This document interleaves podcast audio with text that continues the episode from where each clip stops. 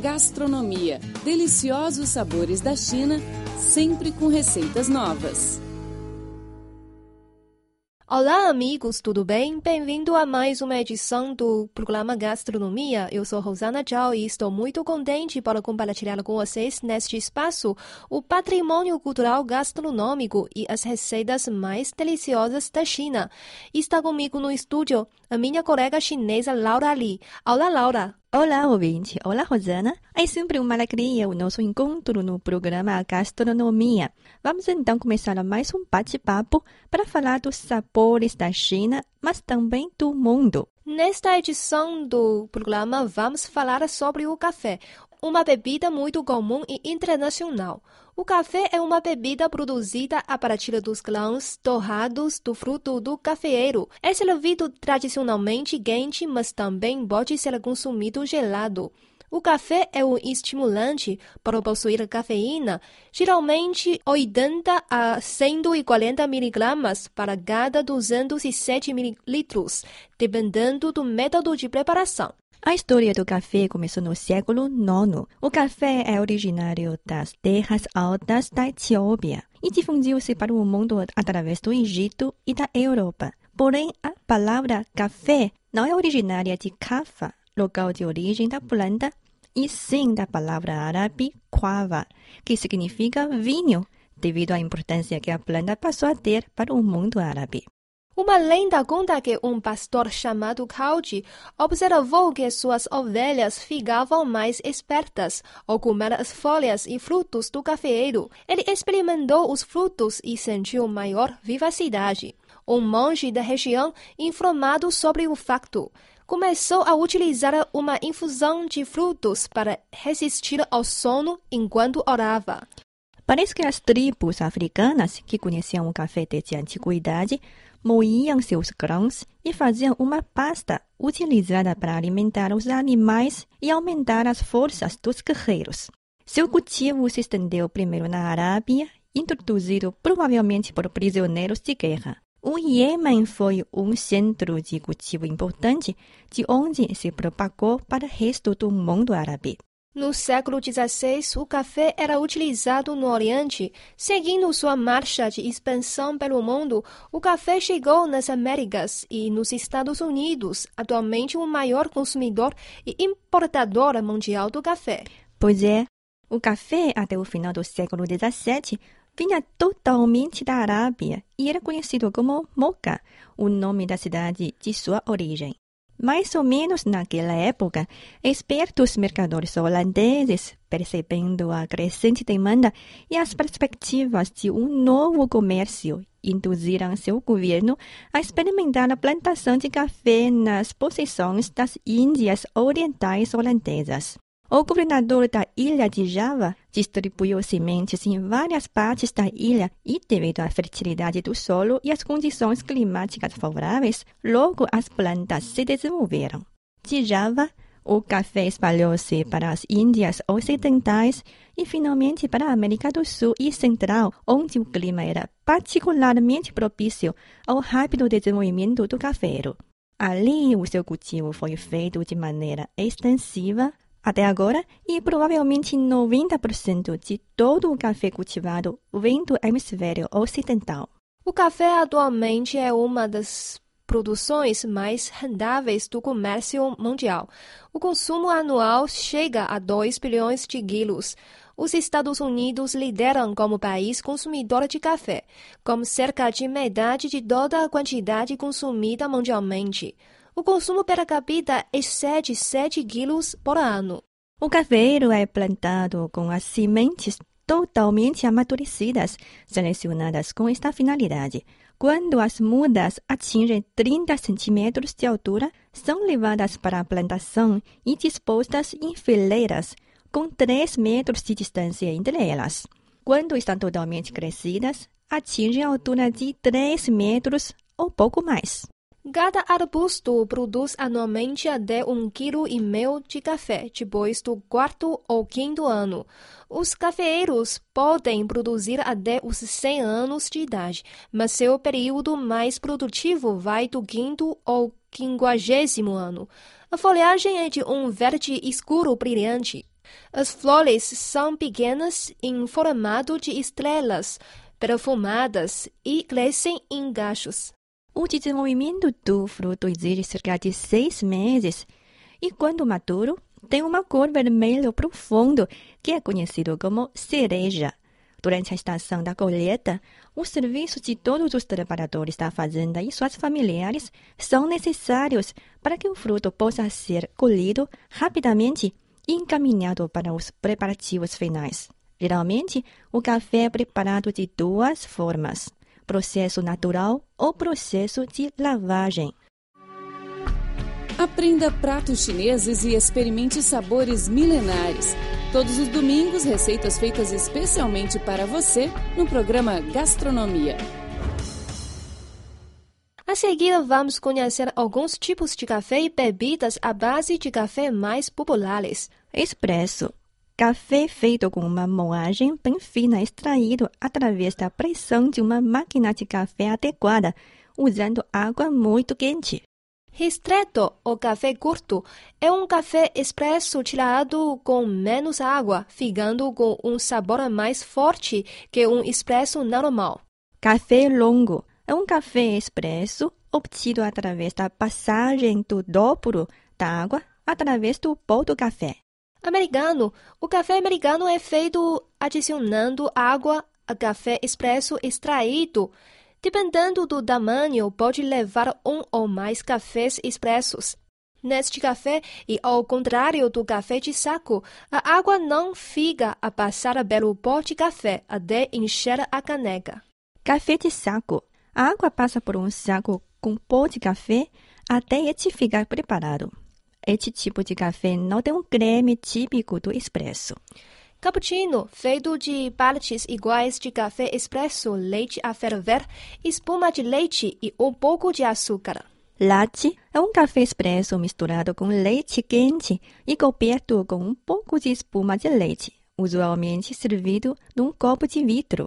Macchiato são quatro partes de café expresso, uma parte de leite condensado e espuma de leite por cima.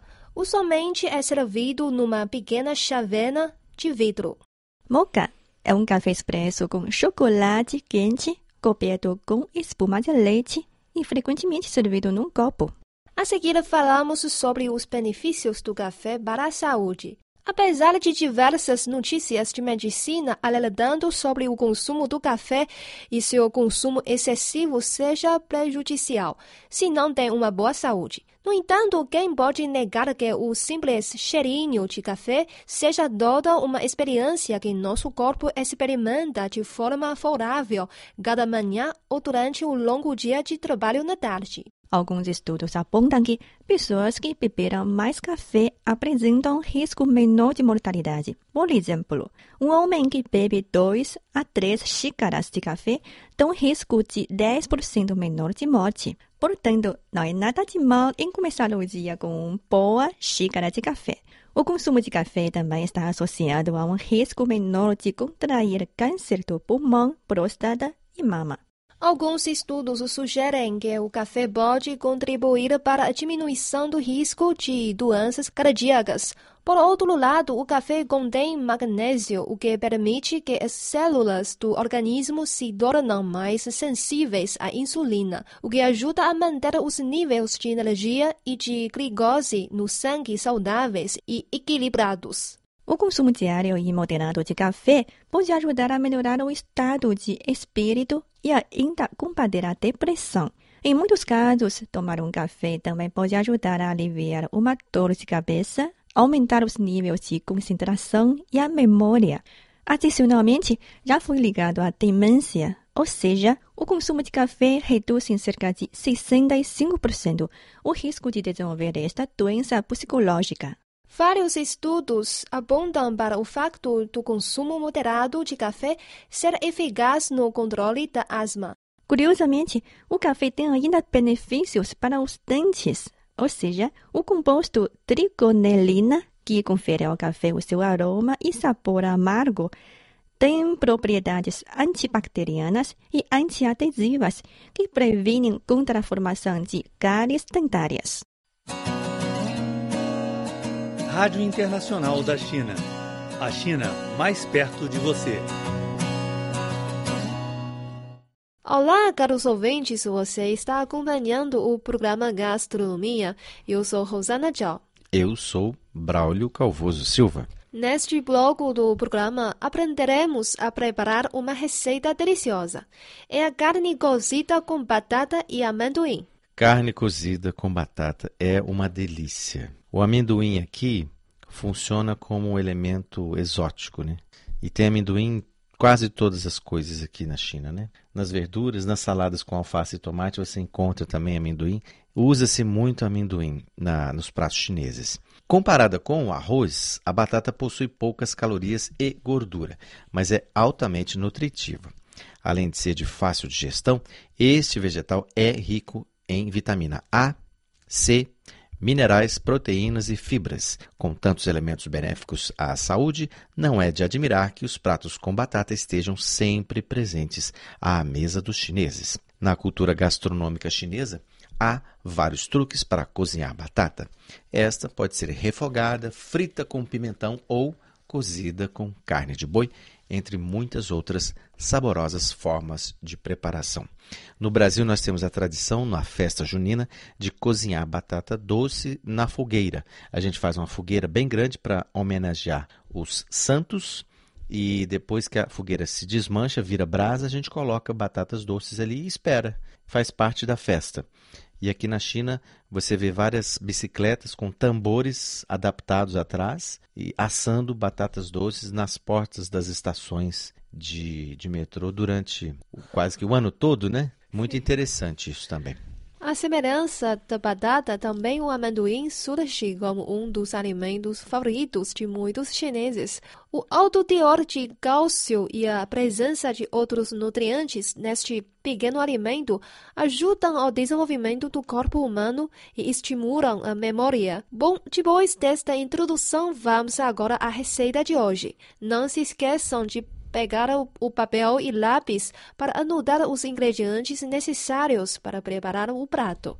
Os ingredientes são 160 gramas de batatas, 100 gramas de amendoim, cerca de 350 gramas de carne de porco, um pedaço de cenoura, meia cebola, dois dentes de alho, uma colher de chá de pimenta em pó, três colheres de sopa de molho de soja, sal a gosto e óleo para fritura. Vou repetir para confirmar: 160 gramas de batatas, 100 gramas de amendoim, 350 de carne de porco, um pedaço de cenoura, meia cebola, dois dentes de alho, uma colher de chá de pimenta em pó, três colheres de sopa de molho de soja, sal a gosto e óleo para fritura. A seguir é o preparo da receita. Primeiro, limpe a carne de porco e corte-a em fatias. Coloque as fatias numa tigela e adicione o molho de soja.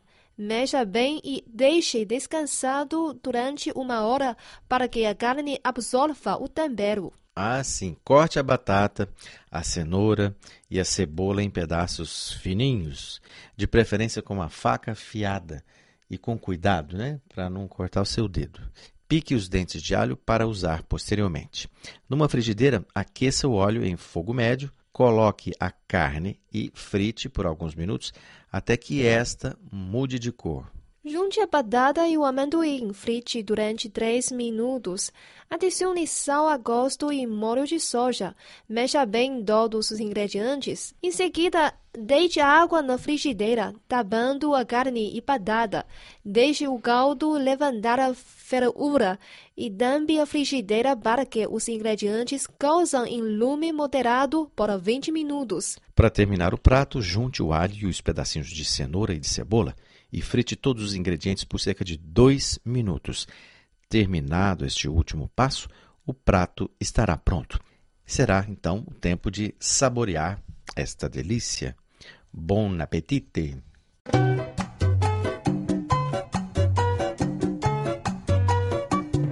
Bom, chegamos ao fim do programa. Eu sou Rosana Zhao. Muito obrigada pela sua companhia. Eu sou Laura Lee. Obrigada também pelo carinho e pelo privilégio de sua audiência. Voltamos na próxima semana com mais informações interessantes sobre a cultura gastronômica chinesa e receitas deliciosas. Não perca! Abraços. Tchau, tchau. Até mais. 再见。